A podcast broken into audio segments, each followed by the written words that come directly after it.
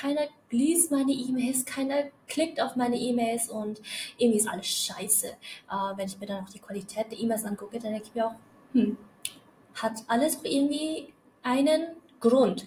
Denn die meisten Sales-E-Mails sind richtig scheiße. Kuchen, Kekse, Kaffee, alles da. Hier spricht Yumi heute mit einem Tee. In meinem Podcast Kaffeepause Marketing mit Yumi kann ich mit dir den neuesten Tee rund um Marketing. Folge um Folge finden wir heraus, wie du deinen Umsatz geschickt steigern kannst, ohne tatsächlich mehr zu tun. Mit Strategie, Psychologie und Koffein. Cheers! Ich bin ja bei vielen Unternehmen gewesen und ähm, es wurden sehr viele Sales-E-Mails geschrieben. Ich habe viel mit Copywritern gearbeitet. Ähm, ich habe viel Arbeit überwacht. Ich bekomme auch ewig viele E-Mails, immer noch, äh, von, von allen möglichen Leuten. Und mein Postfach wird immer überschwemmt mit Sales-E-Mails. Und manchmal fragen mich Leute, hey, ich schreibe ja E-Mails, ich versuche ja E-Mail-Marketing, aber irgendwie kommt da nichts raus. Es konvertiert nicht, äh, nichts kommt rein, ich mache kein Geld, keiner liest meine E-Mails, keiner klickt auf meine E-Mails und irgendwie ist alles scheiße. Äh, wenn ich mir dann auch die Qualität der E-Mails angucke, dann denke ich mir auch, hm, hat alles irgendwie einen Grund. Denn die meisten Sales-E-Mails sind richtig scheiße. Und ich sage das mit ganz viel Liebe aus meinem Herzen. Die meisten Sales-E-Mails sind einfach komplett am Ziel vorbei. Also sie erfüllen ihren Zweck nicht. Entweder ist es einfach irgendwas aus Instagram konvertiert oder es sind einfach viel zu viele Informationen drin oder es wird irgendwie gar nicht daran gedacht, okay, wie kann ich die E-Mail so, so aufbauen, dass ähm, der Lead diese E-Mail liest, psychologisch, also mit, mit Gedanken, mit Hirn auch dabei ist, emotional investiert ist und dann auch dazu gebracht wird, irgendwas zu machen. Und heute reden wir über Sales-E-Mails und was, was du tun kannst, damit deine Sales-E-Mails richtig genial werden. Ein großes Problem, was ich sehe, ist, dass in den meisten E-Mails immer der gleiche Ansatz genommen wird. Meistens sieht das so aus. Ähm, der Startaufbau ist, okay, manche machen oben, ganz oben in, der, in, den ersten paar Zeilen tatsächlich Storytelling. Yay, amazing. Ähm, aber auch nicht so wirklich Storytelling. So wie Storytelling im Sinne von, oh, ich war gestern im Café und da ist mir dir das eingefallen. Und dann kommt so der direkte Pitch, wo ich mir denke so, ist das unterhaltsam? Denkt ihr, dass das unterhaltsam ist? Ist das wirklich Storytelling oder ist es so ein, uh, ich versuche hier mal was. Uh, ich habe gehört, Storytelling ist voll geil und so und let's try it. Manchmal fühlt es sich so an. okay, also Startaufbau von den meisten Sales-E-Mails, die ich bekomme.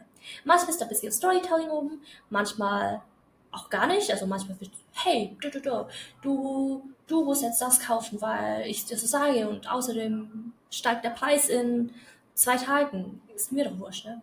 ist mir doch Stuppe. Ähm, Okay, dann kommt so, du brauchst unbedingt X, Y, Z und dann werden so die Gründe aufgelistet, so die Pain Points, so richtig rudimentär. Du fühlst dich jetzt so, bla bla bla, X, Y, Z. Okay, alright. Das ist wie so, wenn du in den Supermarkt reingehst, ne, also, oder zum DM und du kaufst so eine Shampooflasche und ich weiß ja so, ich, für Frauen ist das tatsächlich so, dass du wirklich beleidigt wirst, so für sprödes, strapaziertes, hässliches Haar genauso fühlt es sich an. Also bei, bei Shampoos, das ist auch mittlerweile normal, ne? Also du wirst halt beleidigt und das, was dich am meisten beleidigt, das nimmst du halt. Aber in Sales-E-Mails, wenn du die Leute so direkt bombardierst mit, okay, du bist das und du bist ein absoluter Loser und bliblablub. Bitte mach das nicht. Okay, also nochmal zurück zum Standardaufbau. Ich schweife immer ab. Okay, also ein bisschen Storytelling, dann du brauchst unbedingt XYZ äh, und dann kommt die Auflistung, was alles in X, XYZ drin ist. Also diese Programme, diese Kursen, was auch immer. Ne? Was ist da alles drin? Dann kommt so Bullet Points, oh mein Gott, du bekommst 25 Seiten PDF und ähm, 70 Videos. Außerdem bekommst du ein Onboarding-Video. Und der der Kursbereich ist auch mega schön. Ich habe extra einen Designer geheiert, damit er den Kursbereich wunderschön macht. Äh, du wirst es so lieben, weil es ist so wunderschön. Und äh, oh, die Grafiken, du musst mal das Workbook sehen, es ist so pretty. Bro, don't do this. Ähm, okay, dann kommt so, juhu, komm, äh, Kauf, melde dich an, blablabla. Äh, dann kommt immer so ein Countdown und in zwei Tagen äh, geht der Preis hoch, blablabla und dann bye und that's it. Was, ich meine, es ist nicht schlecht. Also, wenn du einmal so eine E-Mail rausschickst, okay, kann man durchgehen.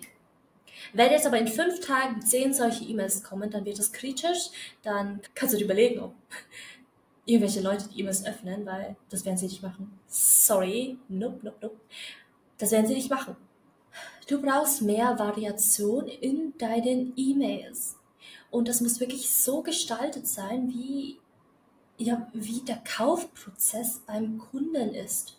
Ja? Also, Beispiel, ein paar, ein paar Wochen, da habe ich mir eine Kamera gekauft. So eine Kamera, damit ich zum Beispiel diesen Podcast recorden kann. Ne? Also, das wurde jetzt zum Beispiel mit meiner Kamera aufgenommen erstmal der Wunsch, okay, ich brauche eine Kamera. Also eigentlich kam der Wunsch von, ich möchte einen Podcast starten und gleichzeitig möchte ich aus diesem Podcast mehrere Reels, mehrere Snippets für Social Media machen. Ja? Ähm, also brauche ich eine Kamera, eine gute Kamera. Ich sagen, ich könnte auch mein iPhone nehmen, ähm, kann man tatsächlich auch, glaube ich, aber ich wollte tatsächlich eine richtige Kamera. Weil, ähm, ich habe jetzt zum Beispiel auch diesen, dieses Podcast-Studio. Ähm, wo Leute praktisch ihren Slot buchen können. Und da möchte ich nicht mein iPhone hergeben. Ja? Ich wollte eine gute Qualität, ich wollte auch einen guten Preis. Also sollte nicht zu teuer sein. Ich meine, es gibt so viele Kameras, die, die auch extrem teuer sind. Aber brauche ich das unbedingt? Wenn ich mit meinem iPhone was aufnehmen könnte, brauche ich unbedingt eine Kamera, die viermal so viel kostet? Nee, brauche ich nicht. Ja? Also muss auch keine professionellen Fotos sein. Also, es reicht doch, wenn, also, wenn man irgendwie in 4K recorden kann. Und ab, abgesehen davon ist das Licht wichtig beim Podcast. Ja? Wenn du gutes Licht hast, dann hast du schon die halbe Miete. So, ähm, erstmal dieser Spark. Ich brauche eine Kamera. Von dort aus bin ich dann über mehrere YouTube-Videos, Google, äh, auf Google habe ich so ein paar Reviews gesehen und so weiter. Ich habe erstmal eine Auswahl gemacht. Okay, welche Kamera brauche ich? Und dann habe ich mir Use Cases mir angeguckt. Das waren zum Beispiel Videos mit Can you record a YouTube video with this camera? Kann ich ein YouTube-Video damit drehen? Weil wenn ich tatsächlich einen Videopodcast machen möchte, dann müssen die Videos für YouTube geeignet sein. Ja? Das heißt, es ging nicht nur einfach nur, okay, ist die Kamera schön, kann sie gute Fotos machen, sondern okay, kann ich das für YouTube benutzen? Da war die nächste Frage. Okay, also die hat so einen Puschel oben für halt, das ist halt zum Beispiel so Windgeräusche auslöscht, aber ich brauche das ja nicht. Also die zweite Frage ist, kann ich das für meinen Podcast verwenden. Und zwar mit meinem eigenen Mikrofon. Geht das? Ja? Und es geht dann wirklich so in die Use Cases rein. Und genau so, genau so funktionieren die Leute. Ja? Die versuchen ja nach Informationen. Also wenn die Leute schon daran denken, irgendwas zu kaufen, dann brauchen sie mehr Informationen. Aber wenn du die ganze Zeit nur Informationen gibst, die auf der Sales Page sind, nur einfach anders wiedergekaut, dann bringt das denen nichts. Ja? Gute Marketer machen das so, okay, die Salespage hat Informationen und dann gibt es in den E-Mails wirklich so Storytelling. Okay, so, äh, du möchtest diesen Kurs, aber du bist Single Mom. Da wird so als Überschrift, so Betreffzeile, okay, Single Mom macht X Umsatz in X Monaten äh, neben einem Nebenjob. Zum Beispiel. Das ist eine Betreffzeile, wo sich die Person denkt, okay, wow, das beantwortet meine Frage kann ich das machen, auch wenn ich begrenzt Zeit habe. Ja, meine Kinder stehen an erster Stelle. Habe ich diese Zeit? Kann ich diese Zeit investieren? Und wenn da so eine Betreffzeile kommt, ja, und die Person sowieso schon am Überlegen ist, dann klickt sie drauf, liest sich das durch, kann sich erstmal damit identifizieren, ihre Fragen werden beantwortet. Und dann überlegt euch, okay, was kommen noch so für Fragen? Ja? Welche Geschichten inspirieren? Wie kann ich das machen? Hm? Weil klar, klar, jeder schafft das, wenn man das Privileg dazu hat. Ja? Zum Beispiel, wenn man einen Papa hat, der einem ein paar Aktien kauft oder so. Oder, oder dir einen Kredit geben von 100.000 oder was auch immer. Also ich denke, so die großen Self-Made Billionaires, die, ja auch, die haben ja auch schon viel Unterstützung von hinten bekommen. Überleg dir die ganzen Fragen und die Objections, die kommen. Zum Beispiel, ich warte, bis das Programm einfach doch mal öffnet. wie kann ich hier Urgency einbauen, dass eben das Ganze nicht passiert? Ja, wie, wie, wie kann ich das machen?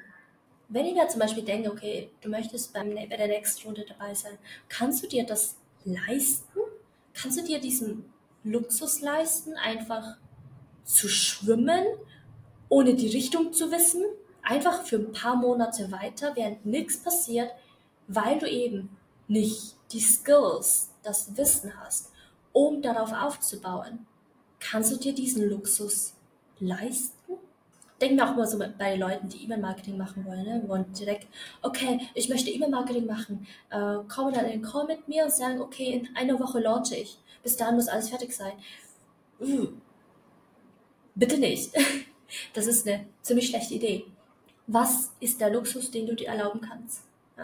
Startest du jetzt oder startest du erst in ein paar Monaten? Und wenn du erst in ein paar Monaten startest, ist es nicht vielleicht schon zu spät? Wie viel gibst du auf, damit du eben diesen Luxus haben kannst, erst in ein paar Monaten zu starten? Wie viel gibst du auf? Okay, also hier ist schon mal ein Ansatz, den man verwenden kann. Äh, bei meiner OPM Academy hatte ich sehr viele verschiedene Ansätze. Zum Beispiel, ich glaube, ich hatte mehrmals geschrieben, dass ich zum Beispiel ähm, Unternehmen gemanagt habe, und diese Skills, also dieser, dieses plötzliche, plötzliche Wachstum, ich hatte nichts. Ich hatte nichts. Ich hatte kein Instagram, ich, hab, ich hatte die ganze Szene nicht gesehen. Das ging einfach nur wirklich um Unternehmensaufbau. Und ähm, das Wissen dazu, das habe ich mir einfach selbst erarbeitet. Und das ist ein Ansatz, den ich von meiner OBM Academy genommen habe. Du musst nicht alles wissen, du musst bloß wissen, wo du welche Informationen bekommst und wie, wie du tatsächlich auf emotionaler Ebene Leadership machen kannst. Also wirklich diese, in diese Leadership-Rolle reinzusteigen. Dann guckst du dir dich ein paar Videos an und sagst dir, oh, okay, I can do Leadership. Das ist wirklich Coaching auf höherer Ebene. Ja? Okay, also das sind aber ein paar Ideen, ein paar verschiedene Ansätze, die man verwenden kann. Ähm, zum Beispiel bestimmte Case Studies aufgreifen, bestimmte Objections aufgreifen, ähm, Tag für Tag einen anderen Aspekt beleuchten. Ja? Also nicht immer nur, okay, hier sind alle Sachen vom, vom Programm, sondern zum Beispiel, okay, einmal eine E-Mail mit, okay, dieses Programm, das, das kannst du unterwegs in der U-Bahn machen. Ja? Das ist so super chillig. Ja? Äh, du kannst nicht, und dann kommt eine andere E-Mail, oh, du kannst nicht zu einem Live-Kurs, gar kein Problem. Du kannst deine Fragen submitten.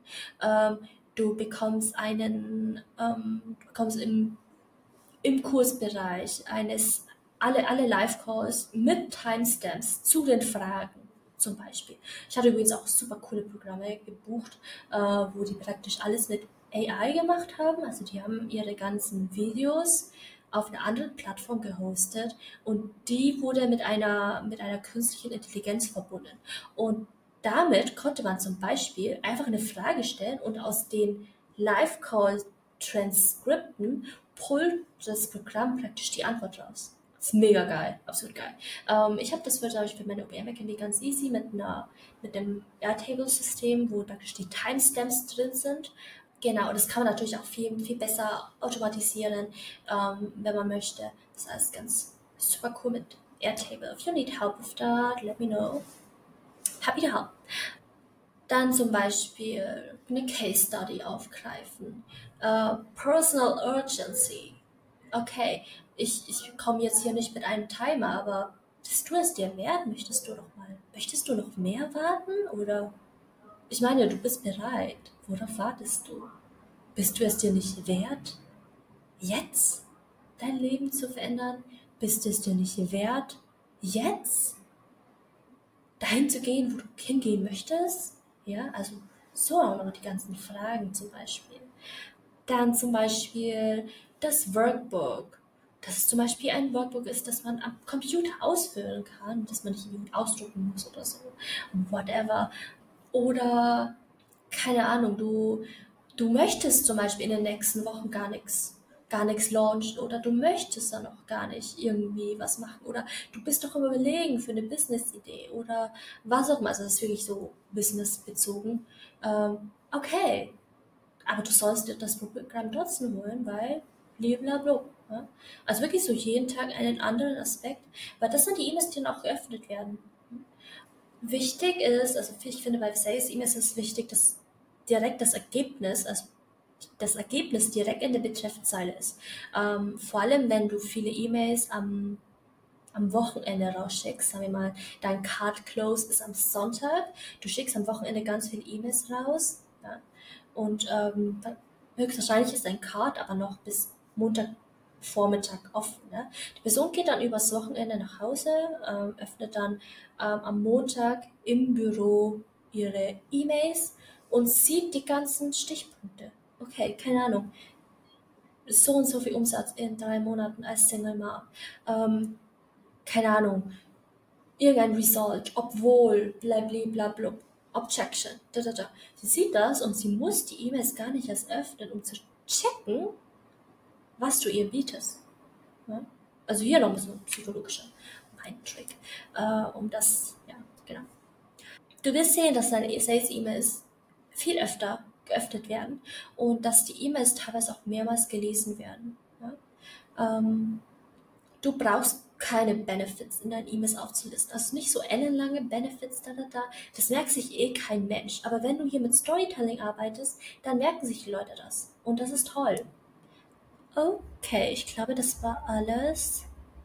Okay, das war alles zu dieser Folge. Ich hoffe, sie hat dir gefallen. Ähm, schreib mir gerne, wenn du irgendwelche Ideen hättest oder irgendein Thema, das ich ansprechen sollte. Du könntest mir auch zum Beispiel deine E-Mail schicken und dann kann ich sie in einer Podcast-Folge auditieren. Wenn du möchtest, wenn du Lust hast natürlich. Ähm, ich freue mich sehr. In meiner in den Show Notes findest du auch Links, äh, wie zum Beispiel zu meinem privaten Podcast Umsatzbooster. Da also das ist so eine Art Minikurs. Das ist kostenlos für dich. Du musst dich bloß anmelden. Da bekommst du den Link zu dem Feed, um, ja, um den Podcast zu hören. Und ich würde das wirklich empfehlen, weil es wirklich, also obwohl es ein Minikurs ist, hat es so viele Informationen zum Thema Newsletter, aber richtig. Ja? Also Umsatzbooster Newsletter, wie du tatsächlich mit deinen Newslettern Umsatz generierst, äh, wie du deine E-Mails gestaltest, damit die nicht so, keine Ahnung, merkwürdig sind. Und that's it. Ich freue mich und bis zur nächsten Folge. Bye!